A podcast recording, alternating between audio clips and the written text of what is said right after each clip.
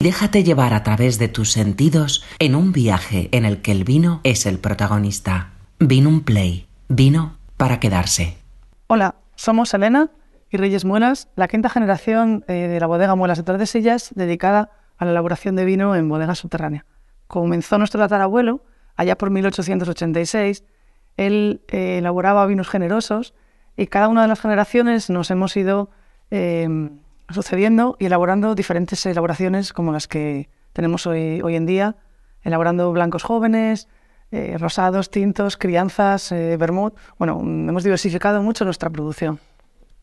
Nuestros dos pilares fundamentales eh, son la conservación de ese paisaje tradicional, ese viñedo en vaso, plantado a marco real, a tres metros por tres metros de distancia, sin irrigación, con el único objetivo de conseguir producciones muy limitadas, muy pequeñas, pero que concentren mucho eh, esa eh, jugosidad de la tempranillo y la verdejo.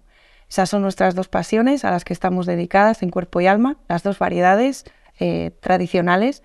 Y por otro lado, queremos conservar el lugar donde nos encontramos hoy, nuestras bodegas subterráneas, que no solo nos otorgan esa conservación ideal para nuestros vinos, sino que nos permiten conseguir perfiles aromáticos muy distintos, puesto que seguimos fermentando aquí mismo, bajo la roca. ¿Habéis catado alguna vez en bodega subterráneo? Pues hoy es el día. Vamos a proceder con la cata de nuestro verdejo Muedra. Como veis, nuestros vinos eh, reciben ese nombre, Muedra. Es un topónimo de aquí de Tordesillas. Somos la última bodega expresando el suelo y eh, las variedades tradicionales aquí en esta localidad. En Tordesillas, donde tenemos un pasado vitivinícola muy importante, eh, pero que más o menos se pierde en los años 60, a excepción de Muedra. Así que es, bueno, pues ese eh, gran representante de, de nuestra viticultura. Vamos a probar Muedra Verdejo y después vamos con nuestra crianza Muedra. Muedra Verdejo es nuestra niña bonita, es verdad que es una de nuestras producciones mayores, pero aquí tampoco podemos hablar de grandes producciones. Eh, no llega a unas 7.000 botellas y, como os digo, pues es nuestra niña bonita. Eh, proviene de nuestro viñedo más cercano a la ribera. Aquí estamos eh, muy cerquita, es quizá uno de, los puntos fuertes de nuestra viticultura, que estamos muy, muy cerca del Duero eh, en algunos puntos del viñedo a unos 150, 200 metros, o sea que eso es eh, realmente cercano y eh, le va a beneficiar sobre todo en estos veranos tan duros que estamos padeciendo últimamente, pues con ese aporte de humedad en caso de, necesidad, ¿no? y ya pues en agosto nos metemos con las, con las mareas y bueno, vamos a, a recibir cierto aporte de humedad que en aquellos momentos va a venir muy bien. El suelo que vamos a, tener en ese viñedo son sobre todo arenas, es eh, lo que veríamos bueno, pues en, una zona, en una zona de ribera, en una zona de, río. Así que em, vamos a encontrar cosas sorprendentes por este paisaje que estamos describiendo. Bueno, pues vamos a proceder a la cata. Como bien sabéis, para catar vamos a utilizar nuestros sentidos, vamos a describirlo em, lo que vemos, sentimos y olemos. Empezaremos siempre con ese orden, ojos, nariz y boca. Vamos a inclinar esos 45 grados sobre, eh, sobre un fondo blanco a ser posible. Aquí en bodega subterránea tenemos un ambiente muy particular, pero tenemos suficiente luz para darnos cuenta eh, de lo que tenemos delante. ¿no? Tenemos un amarillo pajizo con ese eh, ribete con un tono bastante verdoso y con bastante brillo, lo cual ya nos incita a pensar en bastante juventud, en frescura. Tenemos un vino ágil en copa, así que va a apoyar esta idea nuestra de vino joven. Vamos a continuar con la fase de, eh, eh, de nariz, la fase olfativa. Me lo llevo siempre a copa parada, donde voy a distinguir eh, aromas muy nítidos. Tenemos un vino muy limpio, es un verdejo que expresa esa franqueza, esa nitidez con una intensidad aromática media a media alta. Vamos a agitar nuestra copa y vemos cómo esas partículas aromáticas se volatilizan y me llega mucho más de esa expresión. ¿no?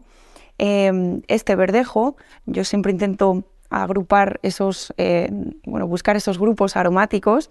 Eh, para mí esta parte me resulta muy compleja, la de la cata. Yo creo que en general a todos es la parte que siempre nos suele costar más expresar.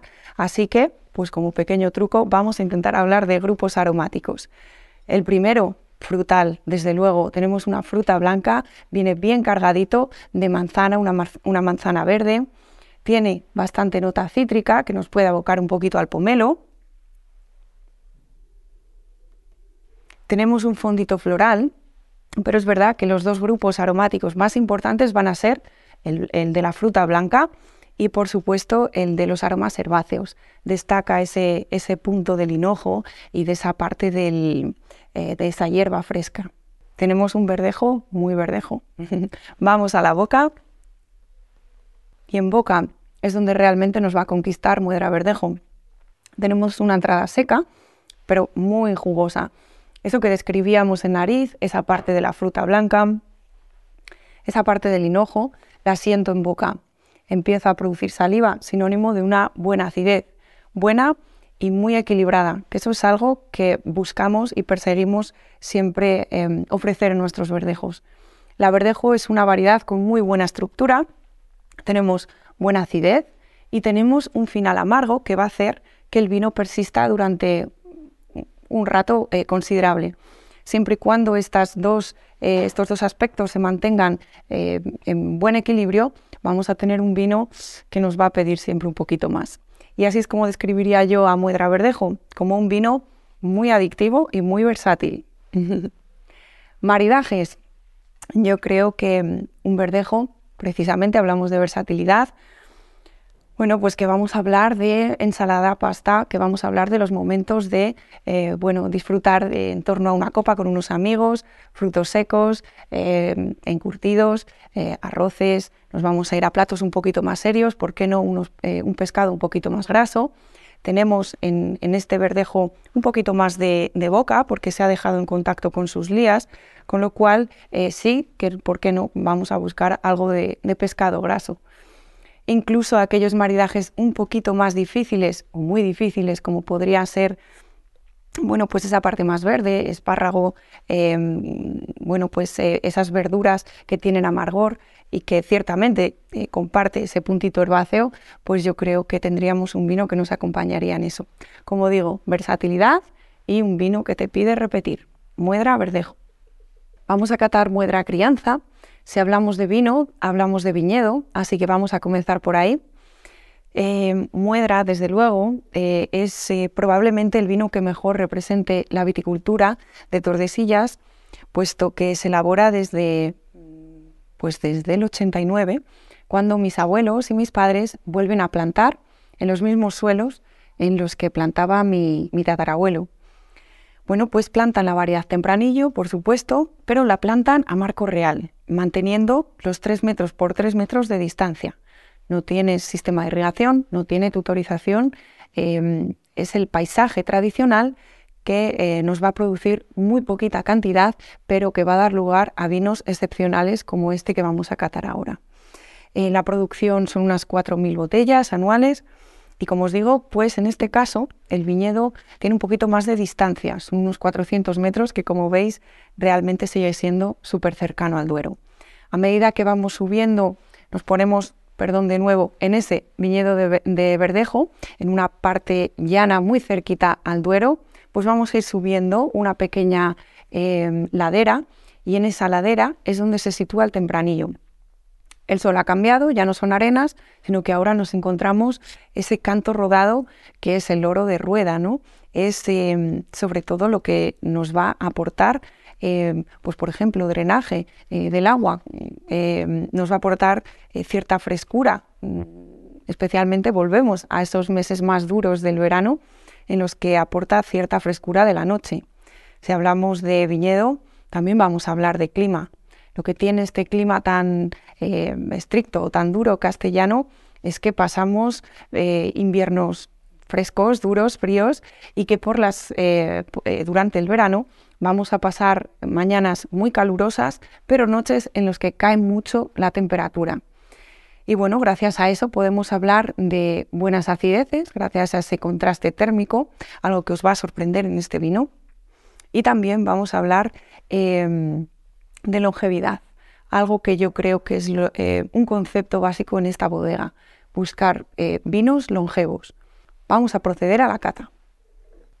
Volvemos a inclinar nuestros 45 grados y nos vamos a encontrar con tonos eh, realmente violetas, ¿no? Es un rojo violáceo, en el ribete sigue expresando bastantes notas violetas, lo cual nos está hablando también de bastante juventud. Vamos a, observar un poquito cómo se comporta en copa y sí que vais a ver, bueno, que colorea ligeramente esa, esa lágrima y que ofrece cierta lentitud en su caída, ¿vale? Lo cual ya nos avisa que va a tener eh, una boca bastante repleta, que nos va a ofrecer densidad. Voy a la nariz y a ver qué nos ofrece. Bueno, en esta bodega entendemos la crianza como un baile, un baile en el que el que lleva la batuta es eh, la variedad, es el tempranillo. Por supuesto, esta tiene que ser la que dirija esos movimientos, pero la barrica la buscamos para conseguir amplitud en boca y también ese aporte siempre eh, dejando que la variedad sea lo primordial. Aquí detrás tengo nuestras, eh, nuestras barricas, ¿no? Cómo vamos a trabajar. Este vino Muedra ha envejecido 12 meses en barricas de roble americano y francés. Lo que sería el cuerpo de nuestras barricas se compone de americano y el 30% los fondos se compone de francés. Ya empezamos a encontrar ciertas notas, ciertos apuntes de esto que acabamos de mencionar. Pero si me lo llevo a la nariz, en esa copa parada lo primero que encuentro es limpieza, un aroma muy franco que me lleva a un mundo muy distinto al que acabamos de catar. Me lleva una fruta roja y a una fruta un poquito más madura, negra, eh, que iremos describiendo, y a una intensidad aromática, eh, desde luego, mucho mayor. ¿no? Eh, en este caso, una intensidad alta. Agitamos nuestra copa y vamos a intentar ser un poquito más descriptivos. Sí, tenemos fruta roja que nos puede llevar un poco a esa frambuesa, cereza y quizá vamos a encontrar también esa parte de, grosella negra. Está envuelto en unas notas lácteas muy, muy atractivas em, que, bueno, que provienen de esa, de esa fermentación maloláctica y sí que tiene muy bien integrada esa parte de la barrica que acabamos de ver. Eh, tenemos una vainilla muy finita, un tostado muy fino y un cedro que va a ser un común denominador en eh, nuestros vinos tintos. El regaliz, por supuesto, esa nota balsámica también la tenemos que destacar. Y vamos a la boca, porque con una nariz tan apetecible yo creo que cuesta resistirse. Fijaos, tenemos una entrada seca, con un tanino que está presente, pero que está en equilibrio con esa carnosidad y con ese volumen que queremos expresar en, esta, en este vino. Tenemos presencia, tenemos eh, sensación de saciedad, y tenemos una gran acidez que ya mencionábamos. Tenemos clima y tenemos paisaje para producir eh, vinos como estos. ¿no? Eh, Muedra eh, lo que busca, decíamos, es longevidad. Es un vino que ahora mismo es fantástico para acompañar ciertos platos de carne roja, incluso algo de caza. ¿Por qué no? El vino de vamos a tomar un aperitivo, pero desde luego es un vino muy gastronómico y que nos va a pedir eh, sentarnos en una comida de largo disfrute. Fijaos que la persistencia en boca es buena y que lo que me viene otra vez a la boca es esa parte de fruta que nos va a recordar un poquito a lo que hemos mencionado, a esa parte de la cereza, a esa parte de la mora o de la grosella, y que nos queda esa sensación balsámica final. Bueno, pues aquí tenéis uno de los poquitos tintos que se elaboran en denominación de origen nuestro muedra, tempranillo 100%, con sus 12 meses de estancia en roble americano y francés, y algo a lo que le damos grandísima importancia es a la estancia posterior haciendo su crianza en botella aquí, en bodega subterránea. Siempre misma estabilidad, temperatura, humedad y por supuesto nada de luz. Así que muy mimados, así es como criamos nuestros vinos. Vamos a realizar la cata de nuestro Vermouth Belay, que es uno de los productos más innovadores de la bodega y os voy a contar un poquito eh, la historia que hay detrás de él. Es una elaboración que siempre quiso realizar mi padre y en 2013 nos pusimos manos a la obra, comenzamos con la formulación Eh, nos llevó todo un año porque probamos con diferentes especias, plantas, eh, raíces, flores, bueno, hasta que dimos con lo que queríamos. Y en 2014, por fin, eh, pudimos sacarlo a la venta y su nombre viene de... Belay es una expresión que se decía mucho antiguamente aquí en la zona de, Valladolid. Cuando fuimos a registrar nuestro vermut, Agricultura nos mencionaron que, que, era el primero de la provincia. Entonces decidimos llamarlo Belay eh, por esa expresión eh, mm, tan de la zona, que hacer un poquito un guiño, un homenaje a, la zona de procedencia. en 2014 fue un cambio bastante importante en la bodega porque a raíz de este producto empezamos a elaborar eh, muchos tipos de vino. Blancos fermentados en barrica, con vinificación integral aquí en la bodega subterránea, rosados, tintos, bueno, una serie de... Fue el, cambio de vinificación. Vamos a, a comenzar a, catarlo, lo primero que, os va a sorprender va a ser su color, porque estamos habituados a um, encontrarnos vermut con coloración rojo caoba. Y en este, en este vermut, en nuestro Belay, vais a encontrar una tonalidad bastante más rojiza, porque está elaborado a partir de tempranillo. La base es vino tinto, joven, y a partir de ahí eh, lo que hacemos es macerar todas las plantas. La, en la maceración lleva 25 botánicos. Esa es nuestra formulación. Se deja en maceración para que extraiga amargor y aroma. Una vez que tenemos ese mm, vermut base, digamos, lo que hacemos es añadir eh, un poquito de azúcar y se corrige el alcohol para llegar a unos 15 eh, grados. No sé si lo sabíais, que el vermut por legislación tiene que llevar entre 15 y 23 grados de alcohol. Entonces tenemos que llegar a ese mínimo de graduación alcohólica para que se pueda denominar vermut, porque si no sería vino aromatizado. Entonces, una vez que tenemos ya ese vermut base, eh, añadimos ese azúcar y el alcohol, eh, tenemos nuestro producto final.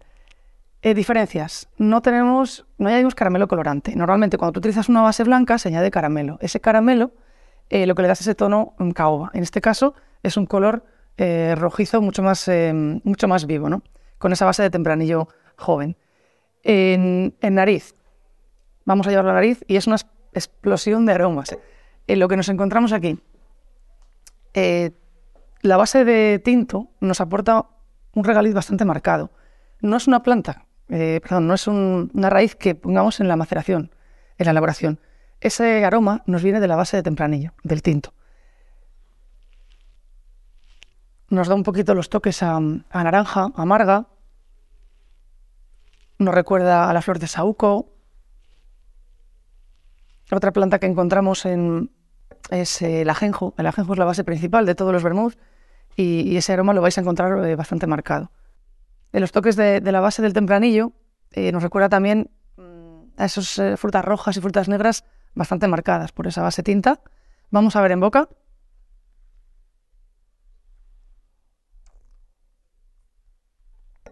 Tenemos una entrada muy agradable, aunque lo habitual es encontrarnos un azúcar bastante marcado, en este caso es bastante equilibrado. Eh, nosotros queríamos elaborar un vermut que tuviese un amargor un poquito más pronunciado. Eh, la entrada es muy agradable, hacia el paladar medio la acidez es comedida y el amargorcito que, tiene final mm, te invita a seguir eh, bebiendo otro poquito más, ¿no? Es un poco adictivo. el maridaje para, el vermut nos vale perfectamente como un aperitivo, pero también como copa final. después de una comida, disfrutar de una buena copa de, de vermut con ese equilibrio en boca que tiene entre amargor y, dulzor. Con esta última elaboración hemos terminado la cata descriptiva de las tres elaboraciones que hemos presentado en Vinum Play. Esperamos que os haya gustado, que hayáis disfrutado tanto como nosotros al realizarlo y estaríamos encantados de recibiros a todos en la bodega y enseñaros el resto de elaboraciones que, elaboramos aquí en este entorno tan maravilloso que estáis viendo. Salud. Vinum Play. Vino para quedarse.